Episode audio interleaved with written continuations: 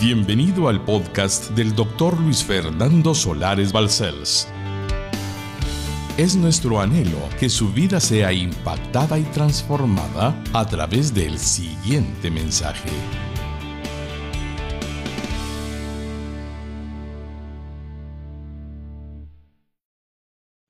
Hoy nos corresponde el sexto punto, que Él oró para que nosotros fuésemos unidos. Esto es una palabra tan profunda, unidos unos a otros. Él oró al Padre para que fuésemos unidos unos a otros.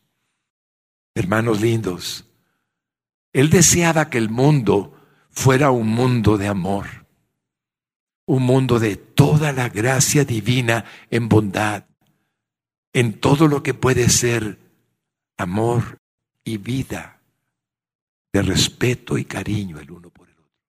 Él anhelaba un mundo donde el hombre fuese como él creó al mundo. Pero ustedes conocen lo que pasó. La iglesia, el cuerpo de Cristo, es la tarjeta de presentación de un Dios vivo en la faz de la tierra. Esta mantendría todo el tiempo, si fuese conforme al plan divino, la unidad, un hermano con el otro hermano, la unidad de Dios en Cristo. Es un ideal, no una utopía. Es un ideal alcanzable. Les diré por qué. Esa fue la oración de Jesús. Miren Juan 17, 21. Él está en el aposento alto y dice estas palabras. Para que todos sean uno, como tú, oh Padre, en mí y yo en ti, que también ellos sean uno en nosotros, para que el mundo crea que tú me enviaste. Noten bien por qué lo clama al Padre, para que el mundo crea que tú me enviaste, te pido, Padre, que todos sean uno, así como tú, oh Padre, en mí y yo en ti, que también ellos sean uno en nosotros. Iglesia linda, estas palabras son muy profundas. Es un ruego demasiado serio para dejarlo. Ah, ya lo leí. Ya lo conozco. ¿Cuántas veces he pasado por el Evangelio de Juan? He llegado al capítulo 17 y he leído esas palabras tan bonitas, pero en realidad, Señor, vivimos como que fuéramos uno. Esa es la pregunta. La respuesta es no. A veces, Señor, damos por obvio lo que realmente no es tu anhelo y damos por hecho que debemos de acostumbrarnos a la división al pleito, al chisme, a lo que no es tuyo. Y la iglesia sufre mucho, pero sufre más la gente que no está en Cristo. Porque esa gente no cree en Cristo por causa de nuestros pleitos. Iglesia linda, aquí en esta petición de Jesús hay una doble unión, doble unión, revelada por nuestro Señor Jesucristo a nosotros en la petición a su Padre. Su petición al Padre es que como hermanos podamos ser uno en sí mismos. O sea, la primera petición de unidad es que ustedes seamos juntamente con todos los cristianos y conmigo uno delante del Señor. Usted puede ver cómo Pablo va a explicarnos que es posible. Y lo segundo es que quiere que entendamos algo misterioso. Como tú, oh Padre, que ellos puedan ser como yo en ti y tú en mí, puedan ser uno en nosotros. Esto es algo profundo. Es decir, no solamente unos en la unidad del cuerpo, que es la iglesia en la faz del planeta, sino ahora dice uno en nosotros como tú, oh Padre, en mí y yo en ti, que ellos sean uno en nosotros. Qué palabras más profundas. Cuando llegamos al entendimiento de eso que el Señor revela, entonces somos de acuerdo con Él lo que Él quiere que seamos. Déjeme explicárselo. Él sabía que nos convertiríamos en receptores de su espíritu. Una vez que su sacrificio en la cruz del Calvario fuera eficaz para nosotros, reconociendo nuestra necesidad de perdón de pecados, reconociendo que somos pecadores, reconociendo que Él es el Cordero de Dios que quita nuestros pecados, reconociendo que su sangre bendita fue derramada para que nosotros fuéramos lavados de toda maldad, de toda impureza, de todo pecado. Una vez que lo reconocemos, Él sabía que vendría sobre nosotros el Espíritu, el Espíritu de Dios, el Espíritu de Dios mismo. Él lo sabía.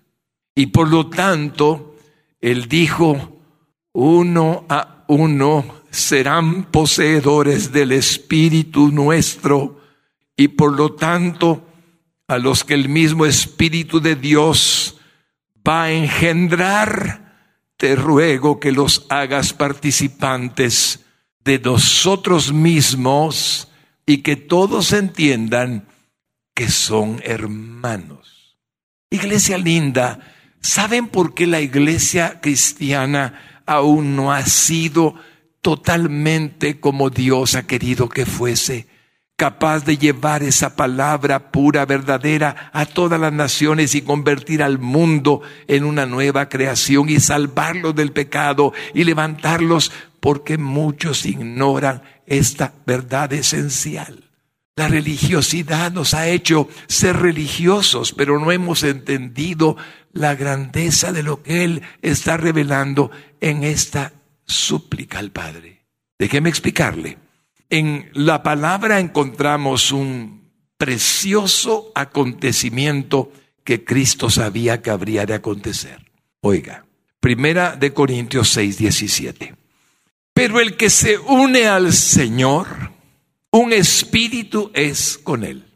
Hermano lindo y hermana linda, usted tiene a Cristo en usted, al Padre en usted, al Espíritu Santo en usted y por lo tanto usted tiene al mismo Espíritu de Dios en usted.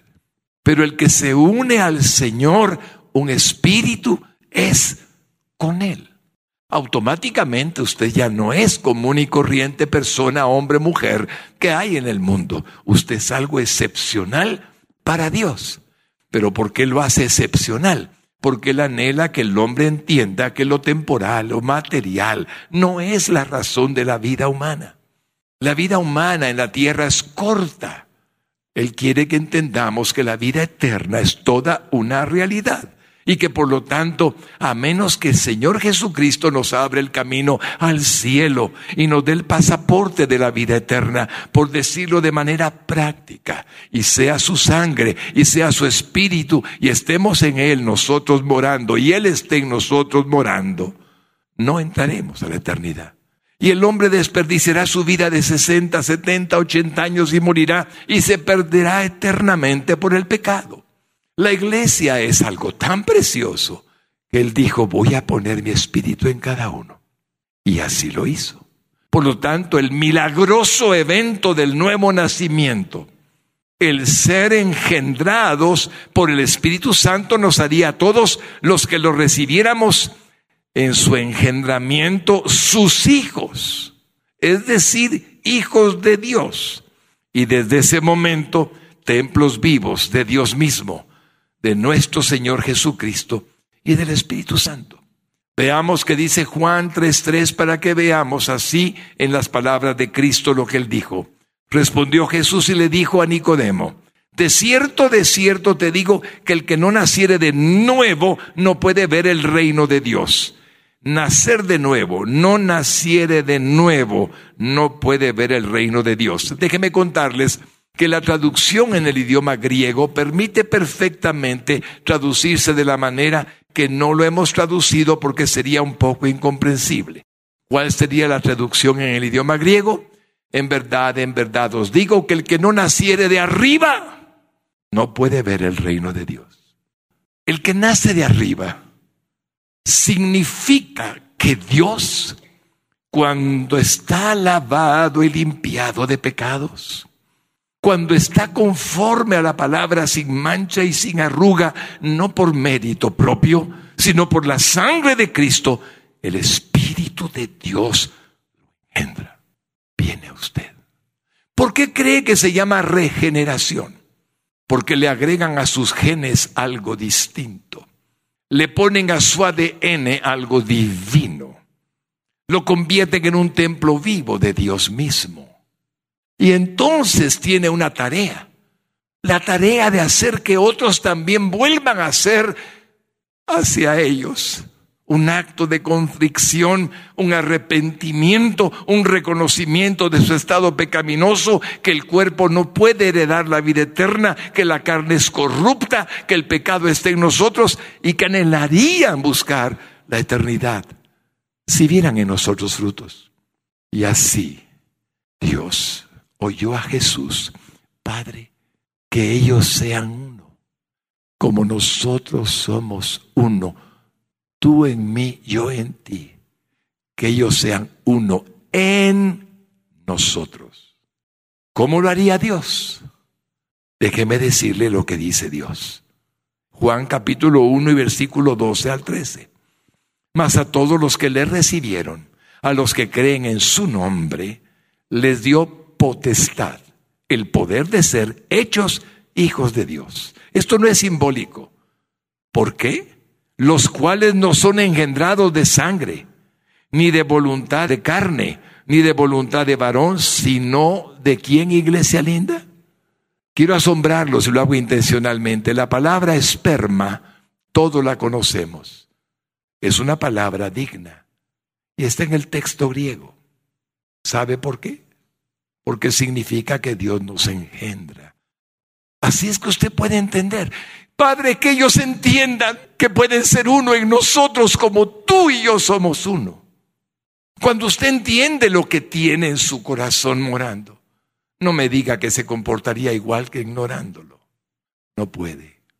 Pero cuando comenzamos a entenderlo, el Espíritu Santo se goza porque entendemos que somos apartados para Dios, separados para Dios, santos para Dios.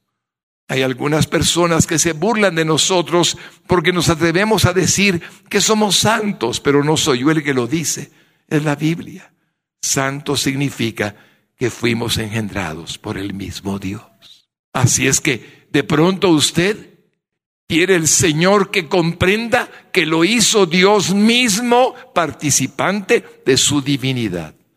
Que usted sigue siendo hombre, usted sigue siendo mujer, las mujercitas pero dentro de usted le hicieron participante de la divinidad. Y por supuesto que su presencia no puede ser ignorada por nadie.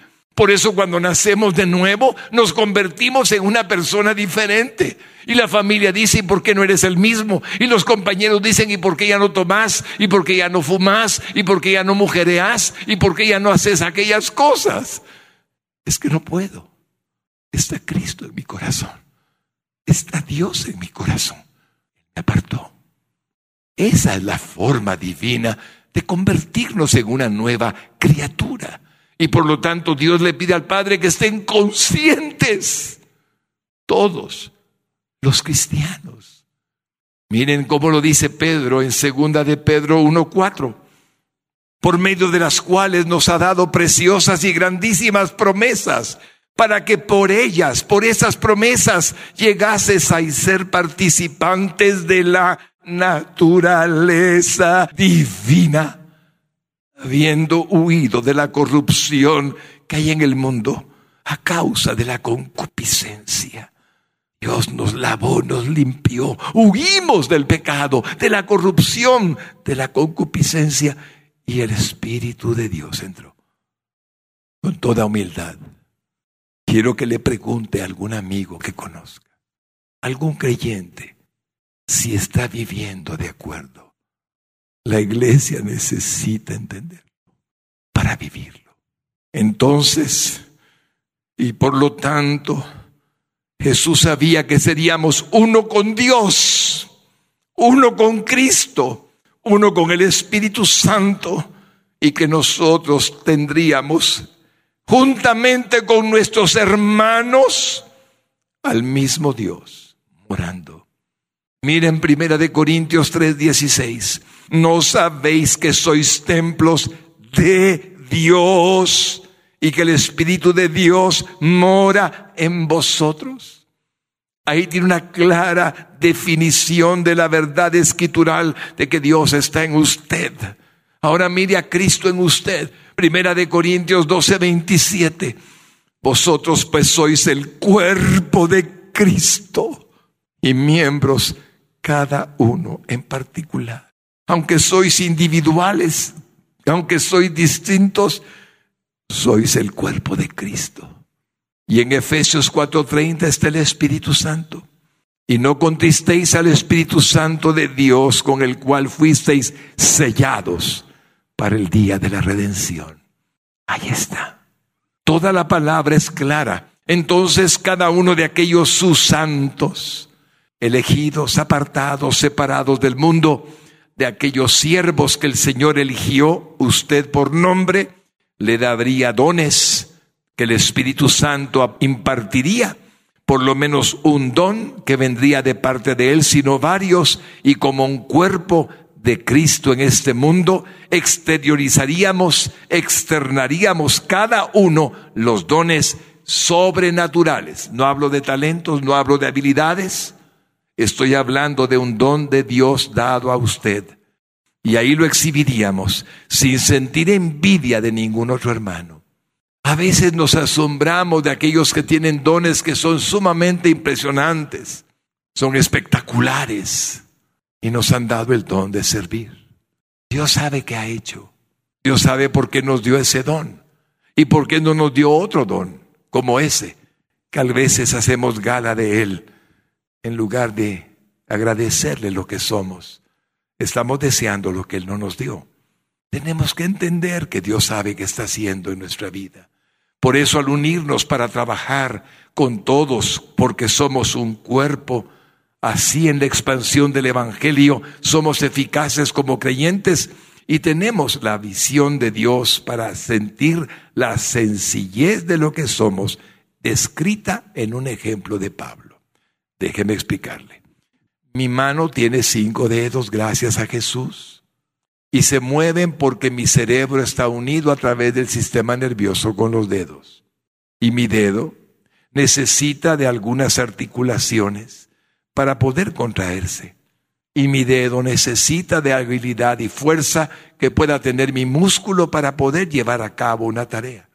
Entonces viene Dios y dice, así como la mano no es independiente del brazo, ni el brazo independiente del tronco, ni el tronco independiente del cuello, ni el cuello independiente de la cabeza, porque no puede ser, necesitan el uno del otro Así el cuerpo de Cristo es diferente, cada uno como fue llamado. Y viene el ejemplo sencillo y precioso que el apóstol Pablo recibe de Dios. Y lo describe así, asombrosamente. Primera de Corintios capítulo 12, versículo 1. No quiero, hermanos, que ignoréis acerca de los dones espirituales. Noten que el regalo es del cielo, espiritual. Don significa regalo. Espiritual significa que viene del Espíritu de Dios, del mismo Señor. Ahora mira el versículo 4. Ahora bien, hay diversidad de dones, pero el Espíritu es el mismo. Usted puede tener diferentes dones, pero un solo Espíritu está en usted y en su hermano. Y es lo que sigue en el versículo 5. Ni el ojo puede decir a la mano, no te necesito. Ni tampoco la cabeza a los pies, no tengo necesidad de vosotros. Mire lo que sigue. De manera que si un miembro padece, todos los miembros se duelen con él, y si un miembro recibe honra, todos los miembros con él se gozan. El ejemplo es muy claro. Pablo está diciéndonos, aprendan a amar a su hermano. ¿Lo ven humilde? Ámenlo. ¿Lo ven en una posición que el mundo reconoce como acomodada? Ámenlo. No hay diferencia para Dios. Ahí moro yo, ahí estoy yo, ahí está en el otro, también estoy yo. Estoy en todos. Hermano, yo no podría ser pastor si no tuviera gente que fue llamada al servicio en el presidir, en el dirigir la obra, en la administración. No podría ser pastor si no hubiera gente llamada con un corazón puro a servir al pobre y al necesitado. Alguien lo hace. Alguien lo hace en el nombre de Jesús. No podría ser pastor si no tuviera gente que ama tanto al enfermo que va a verlo e impone manos y unge con aceite y sirve. Estamos repartidos. Estamos haciendo como un solo cuerpo la tarea de Cristo. Y somos su cuerpo. Ninguno es independiente. Todos somos parte del cuerpo. Para que todos sean uno y se amen y se respeten y entiendan que he hecho en ellos mi voluntad. Él repartió como él quiso los dones. Él repartió como a él le plugo. Así, entonces, ¿cómo no vamos a amarnos unos a otros? A rendirnos al ruego que nuestro Señor Jesucristo le hizo a su Padre en el aposento alto, para que todos sean uno, haciendo cada uno su parte. Así como el cuerpo humano es uno, como ya lo dijimos, todos los miembros le ayudan a ese cuerpo a llevar a cabo su función y colaboran, contribuyen al propósito por el cual existimos. Así Dios tiene para cada hombre y mujer en particular una función y ayudándose entre sí mismos el uno al otro, dándole a su hermano su don para ayudarlo, para servirle, para apoyarlo, para bendecirlo, para amarlo. Él es nuestro hermano. Él también fue convertido en hijo de Dios. Y si Cristo mora en Él y en usted y en nosotros, somos hermanos y debemos de amarnos como hermanos. Eso fue lo que Jesucristo le pidió al Padre, que fuéramos uno. Yo sé que lo que estoy diciendo, Señor, te agrada a ti, pero nos confronta. Aún tenemos vieja naturaleza. Aún tenemos condicionamientos. Aún tenemos formas de ser que no son agradables al Señor.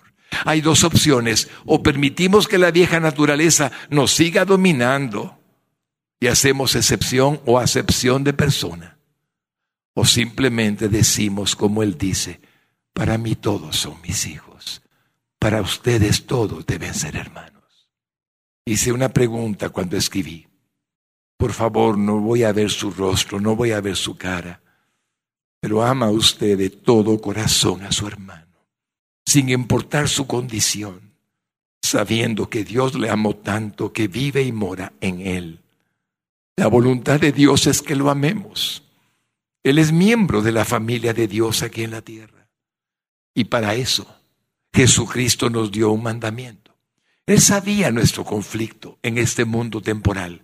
Y entonces dijo a los hombres, miren, voy a darles un nuevo mandamiento con el cual pueden llevar a cabo lo que yo les estoy pidiendo. Sí, que el mundo sepa que a mí el Padre me envió porque ustedes se van a amar unos a otros como yo los he amado. Y cuando Él dijo eso, dio un mandamiento. Cuando usted oye de un nuevo mandamiento, sé que habla de diez mandamientos del Antiguo Testamento en el libro de Éxodo capítulo 20. Y él habla de un nuevo mandamiento. Viene el Padre en el monte Sinaí con su propio dedo escribió los diez mandamientos. Así dice la Escritura. Pero Jesucristo, que es Dios, dio un nuevo mandamiento. Uno. Así es que pienso, Señor, que tiene el mismo valor que el que el Padre dio en el Sinaí cuando tú lo diste en la tierra. Y ese mandamiento es el que necesitamos poner por obra. Está descrito en el libro de Juan capítulo 13 y versículos 34 al 35. Un mandamiento nuevo os doy, que os améis unos a otros como yo os he amado, que también os améis unos a otros. Deténgase un momento. ¿Cómo es el amor que el Padre le pide a través de Cristo a usted para su hermano? como Él nos amó. Mírelo bien, como yo os he amado, así debéis amaros. Qué maravillosa e incomparable verdad que su amor es perfecto, incondicional y total. Ámense como yo los he amado. Y mire el versículo 35. En esto te estás anticipando a lo que le pediste al Padre cuando hablaste con tus discípulos. En esto conocerán todos que sois mis discípulos, si tuvierais amor los unos con los otros. El mundo está sediento de ver el amor de la iglesia. El mundo se asombra cuando nos miran amándonos. El mundo se sorprende cuando nos amamos como nos amamos, al extremo de dar la vida unos por otros. No hay mayor amor que este que uno dé su vida por sus amigos, dijo Jesucristo. Ese es el amor. El amor es perfecto, el amor es total, el amor es pleno. Así es que si la iglesia practicara como Dios demanda el mandamiento, yo sé que el mundo, el mundo diría, ciertamente ellos no son como nosotros. Pero si el mundo mira que de la iglesia A se habla de la iglesia B, de la iglesia B se habla de la iglesia C. No creen. El mundo no va a conocer que Él es el enviado de otra manera. Para que el mundo conozca que tú me enviaste, Padre, que ellos se amen. Ellos sean uno. Nunca exagera el amor. Hablo del amor ágape. El amor ágape es el amor de Dios a través de usted. Nunca lo va a exagerar, nunca mundo está sediento de amor.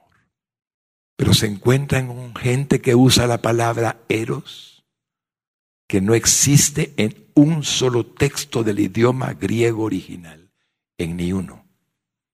Existe la palabra. No existe en la Biblia la palabra eros. La palabra eros es la palabra que hoy usamos para amor. Sexo.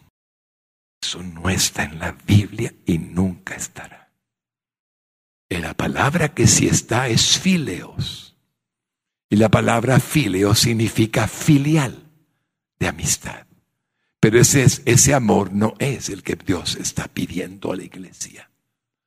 Está pidiendo el agape. Amar como Dios. Hay gente que se molesta porque yo doy un abrazo. Hay gente que se molesta porque doy un ósculo santo. Hay gente que se molesta porque les digo hermanos lindos. Hay gente que se molesta porque los abrazo y porque los bendigo. No tengo otra forma de expresar el amor. Yo los amo a todos, ¿saben? Y él, como Jesucristo que conocía cómo el mundo se comporta, lleno de egoísmo, de individualismo, de egocentrismo, en donde cada uno busca lo suyo propio a una costa de otras personas. Dijo, pondré a mi iglesia para que se amen tanto que el mundo crea que tú me enviaste, que no se aprovechen el uno del otro, que puedan ser como yo les he enseñado, que puedan dar aún lo que tienen para el que no tiene, que puedan bendecir, aunque estén ellos necesitados, al que tiene menos que ellos. ¡Qué diferencia! Eso el mundo no lo ha visto. Apenas estamos comenzando a evidenciarlo. Deberíamos demostrar la diferencia, teniendo amor por los demás, enseñándoles cómo es el reino de los cielos, el reino de nuestro Señor Jesucristo en nuestros corazones. Primero, sin celos, sin envidias, sin doble ánimo, sin mala intención, sin maldad, solamente dando de ser limpios, rectos, dignos de ser lo que somos, sin las obras de la carne. Hermanos queridos, así viviríamos en paz con el fruto del Espíritu Santo, tal y como nos lo permite el mismo Espíritu Santo que vivamos. ¿Qué diferencia entre una obra de la carne y un fruto del Espíritu Santo? Yo sé que usted conoce bien Gálatas capítulo 5 y versículos donde se describe las obras de la carne, pero no importa si lo conocemos, la pregunta es si estamos viviendo en obras de la carne. Significa que no estamos viviendo en el fruto del Espíritu Santo. O es uno o es otro. Y la iglesia dice, ya sé, el fruto de la carne es adulterio. Pero no sé, Señor, si entendemos que somos adúlteros cuando estamos en la carne, aunque tengamos al Espíritu Santo cuando lo hemos contristado, cuando lo hemos apagado, entonces somos capaces de pecar como el mundo peca. Y esa es la realidad del creyente. No ha entendido que necesita vivir la vida en el Espíritu. Y aunque la carne quiera y vaya que aún está allí la vieja naturaleza, decir no, no, para que el mundo crea que Él es el enviado. Miren Gálatas 5, 16 en adelante y vamos a verlo de nuevo por amor a ustedes y por amor a Cristo. Digo pues, andad en el Espíritu y oiga, no satisfagáis no os rindáis, no permitáis los deseos de la carne. Porque el deseo de la carne es contra el Espíritu Santo, en mayúsculas, y el del Espíritu Santo es contra la carne. Y estos se oponen entre sí para que no hagáis lo que quisierais. ¿Y qué es lo que no quieren ustedes hacer? Exactamente lo que Dios no quiere. ¿Y qué es lo que nosotros queremos hacer? Lo que la carne quiere. Hermanos, es una lucha. Está escrito. Es una lucha. La iglesia debe entenderlo. Es una lucha. O vencemos o nos vencen. Es una lucha. Pero tenemos el poder del Espíritu de Dios en nosotros. Mire el siguiente versículo. Pero si sois guiados por el Espíritu Santo, no estáis bajo la ley. Y luego dice, y manifiestas son las obras de la carne que son. Y comienza la lista. Mi hermano, prepárese. Quiero que usted vea este versículo de nuevo como que si nunca lo hubiera visto. ¿Conoce algún cristiano adúltero? ¿Conoce algún cristiano o cristiana que fornica? ¿Conoce alguna persona que está en inmundicia, que significa pecado sexual de cualquier índole? ¿Conoce algún cristiano que está en lascivia, que está presa de las cosas que son pornográficas? Lo conoce. Mientras que lo conozca, no puede mostrar a Cristo al mundo y el mundo no cree en Cristo porque no hay fruto del Espíritu. ¿En que nos diferenciamos del mundo? En nada. El peor pecado es el del santo. El peor pecado es de la mujer santa. Mire el versículo que sigue. Idolatría, hechicerías, enemistades. ¿Conoce algún cristiano que está peleando? Pleitos, celos, iras, contiendas, disensiones, herejías. ¿Conoce gente así?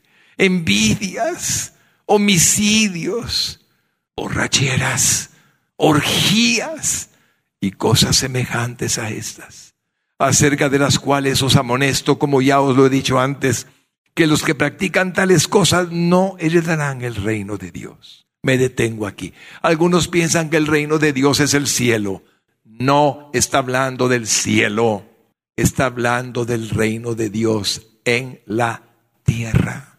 Así es que cuando un cristiano cree que puede fornicar, adulterar, pelearse, celar, gritar, enojarse, maldecir, ¿sabe qué le pasa a ese cristiano? Dios no lo bendice. Puede heredar el reino de los cielos. Por eso hay tanta cristiandad que usted mira tan problematizada, tan en dificultades, porque no han entendido que chismear, maldecir, codiciar y palabras semejantes no le agradan a Dios. Y ya no digamos la fornicación. Hay tanta fornicación en la iglesia que me causa dolor. Jovencitas, jovencitos, entiendan, la fornicación es un pecado. Sé que les reparten preservativos en sus colegios. Sé que están repartiéndoles preservativos en los colegios públicos, institutos públicos, y pretende la OMS, Organización Mundial de la Salud, evitar el contagio de enfermedades venéreas. ¿Saben qué hacen cuando le entregan un preservativo a un niño? Decirle puedes hacerlo. El mundo es contra Dios. Pero si la iglesia se deja contaminar, es porque no han entendido lo que Jesucristo le pidió al Padre. Padre, que ellos entiendan que así como tú y yo somos uno, ellos sean uno en nosotros. Sé que lo que digo no es fácil, pero es verdad. Y después de ese versículo sigue la siguiente exposición. Óiganlo. Mas el fruto del Espíritu es amor, gozo, paz, paciencia, benignidad, bondad, fe, mansedumbre, templanza. Contra tales cosas no hay ley. ¿Qué es templanza, mi hermano lindo? Es dominio propio. Mi hermanita linda, el Espíritu Santo que está en usted le ha dado la fuerza, el dominio propio para que lo ejercite. Hermano lindo, usted tiene al Espíritu de Dios, el más poderoso regalo que Jesucristo le pudo dar al hombre. En usted. La carne quiere pecar, la tentación está ahí, el diablo dice, no pasa nada, hazlo. Y usted dice, no, ayúdame Señor, no quiero. Y no lo hará, porque tiene dominio propio. Pero cuando el cristiano es tentado es cuando realmente es probado si tiene o no el dominio propio que es fruto del Espíritu Santo. Y cuando es tentado, cuántas personas he conocido delante de mí que me dicen, pastor, caí.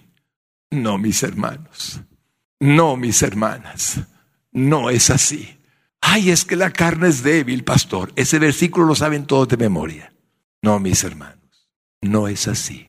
Hay uno que es poderoso para guardarnos sin caída, y es Jesucristo. No he olvidado el versículo que dice, y al que crea estar firme, mire que no caiga. No lo he olvidado. Yo en mi fuerza voy a caer, pero con la fuerza de Dios no caeré. Es Dios, no yo. Es Dios, no usted. Y como vemos, lo que encabezaba la lista del fruto del Espíritu Santo es amor. Y la razón es que Dios mismo es amor. ¿Cómo podemos practicar, experimentar, vivir la unidad que Dios nos permite que sea posible vivirse? Por medio del amor. No hay otra fórmula. Si nos amamos unos a otros como Jesucristo nos amó, tal y como Él mismo nos lo pidió, el mundo creerá que Jesucristo es aquel unigénito Hijo de Dios que el Padre envió. Observe bien la consecuencia de poner por obra su ruego. El mundo creerá que Dios envió a Jesucristo. Mire Juan 17, 21 para refrescarle lo que hemos dicho. Juan 17, 21. Para que todos sean uno, como tú, oh Padre, en mí y yo en ti, que también ellos sean uno en nosotros, para que el mundo crea que tú me enviaste. Yo le diría algo hoy a la iglesia, mi hermanita linda, es su deber mostrarse en santidad de vida. Mi hermano lindo, es su deber mostrarse en santidad de vida. ¿Sabe por qué? Porque el que le dio la salvación y la vida eterna le pide que lo haga para que el mundo crea en él. ¿Saben, hermanos? Que si los cristianos nos amáramos unos a otros como Él nos amó, el mundo ya hubiera creído en un mayor porcentaje de lo que ahora han creído. Así sería.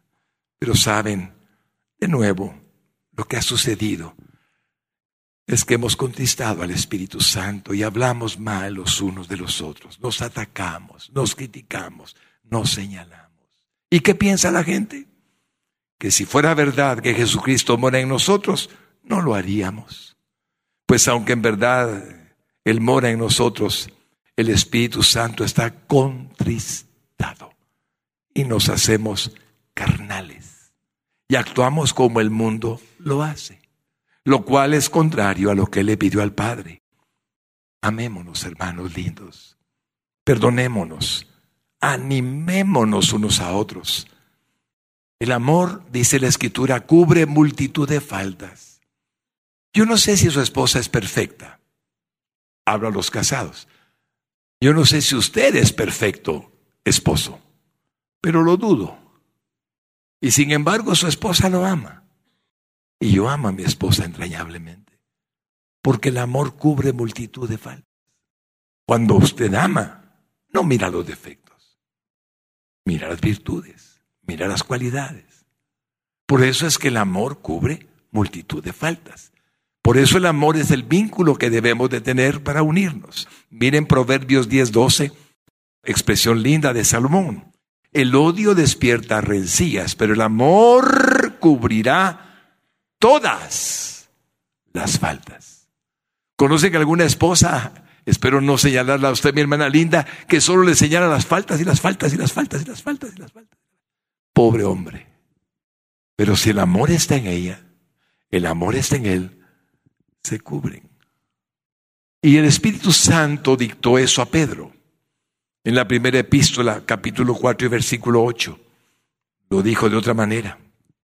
Y ante todo tened entre vosotros ferviente amor, no amorcito, ferviente amor, con toda entrega, porque el amor cubrirá multitud de pecados. Está escrito como realmente amamos y cuando realmente amamos estamos llenos de Dios y nos comportamos como Él, guiados por el mismo Espíritu de Dios que mora en nosotros, porque el amor produce unidad, el amor es poderoso y la unidad se traduce en amor. El apóstol Juan fue el instrumento divino para revelarnos el corazón de Dios. Esto es impresionante. Miren primera de Juan capítulo 4 y versículo 7. Amados, amémonos unos a otros, porque el amor es de Dios. Todo aquel que ama es nacido de Dios y conoce a Dios. Mire cómo elogia el amor esa verdad escritural. Sigamos. Nadie ha visto jamás a Dios. Si nos amamos unos a otros, Dios permanece en nosotros y su amor se ha perfeccionado en nosotros. Y nosotros hemos conocido y creído el amor que Dios tiene para con nosotros. Dios es amor. Y el que permanece en amor, permanece en Dios y Dios en él. No me voy a cansar nunca de recordarle a la iglesia lo que este texto dice, porque es sumamente práctico. No dice el que se llena de Dios está lleno de amor. No dice eso. Fíjese bien. Dice que el que se llena de amor está lleno de Dios. Porque la iniciativa es humana. Yo decido amar. Y cuando decido amar porque el amor es Dios mismo, me lleno de Dios. Por eso es tan importante no olvidarlo. Es decir, si nosotros sabemos que Dios es amor, y el que permanece en amor permanece en Dios y Dios en él, amémonos. Ame, ame, ame y se llena de Dios. ¿Vio? Y así, mi hermano, qué maravillosa sería la comunión cristiana si se pareciera a la comunión existente entre el Padre y el Hijo y el Espíritu Santo. Que ellos sean uno con nosotros es el anhelo de Cristo que estemos conscientes de esa realidad. Así, él insistió en Juan 17, 23. Mire ese texto sagrado. Yo en ellos. Y luego dice, y tú en mí, para que sean perfectos en unidad, para que el mundo conozca que tú me enviaste y que los has amado a ellos como también a mí. Me has amado. ¿Cuánto lo ama Dios a usted? El resultado anticipado y garantizado de esto es que el mundo crea que Dios envió a Jesucristo. Y Él pidió que comprendiéramos que Dios nos ha amado a nosotros como a Él. ¿Cuánto significa esto? El mundo sigue necesitando conocer aquel amor de Dios que envió a su Hijo a salvarnos para expresarlo por medio de los llamados cristianos. Y como dije al principio, no tiene otra tarjeta de presentación. No la tiene. Solamente nosotros. Y si nosotros nos amamos como Él nos amó, tendríamos el mayor poder que el mundo haya experimentado. Mire primera de Juan 4, 20 al 21 en este texto fuerte. Primera de Juan 4, 20 al 21. Si alguno dice, yo amo a Dios y aborrece a su hermano, es Pues el que no ama a su hermano a quien ha visto, ¿cómo puede amar a Dios? Juan es tan práctico. No me vengan con cuentos. No es así. Y nosotros tenemos este mandamiento de Él. Que ama a Dios, ame a su hermano. Si aún no han nacido de nuevo, haré una oración de fe, hombre y mujer, para que la repita conmigo. Y aunque el enemigo se quiera oponer a que la haga, hoy es su oportunidad de ser libre, su oportunidad de irse fuera del dominio de la potestad de Satanás, de la oscuridad de las tinieblas y ser trasladado a la luz, a la luz admirable de Cristo Jesús. Repita esta oración conmigo. Dios verdadero y verdadero y único, te necesito. Hoy comprendo que soy pecador y que necesito a un Salvador. Y abro mis labios para confesar a Jesús como mi único suficiente Salvador, porque solo Él tomó mi lugar en la cruz del Calvario y murió para que yo hoy fuera salvo, perdonado de todos mis pecados, porque mis pecados cayeron sobre Él. Hoy lo declaro, Salvador de mi vida sustituto bendito para que sea libre, salvo por la eternidad. Y reconozco que al tercer día después de haber muerto, Jesús resucitó y se levantó y está vivo y es Dios. Jesús, entra a mi corazón por tu Espíritu Santo he sido lavado y limpiado por tu sangre en la cruz del Calvario. Entra, Señor. Hazme templo vivo de tu Santo Espíritu. Hazme un templo vivo de tu gran amor. Y hoy declaro que soy cristiano nacido de nuevo por la obra de la cruz. En el nombre de Jesús. Amén y amén.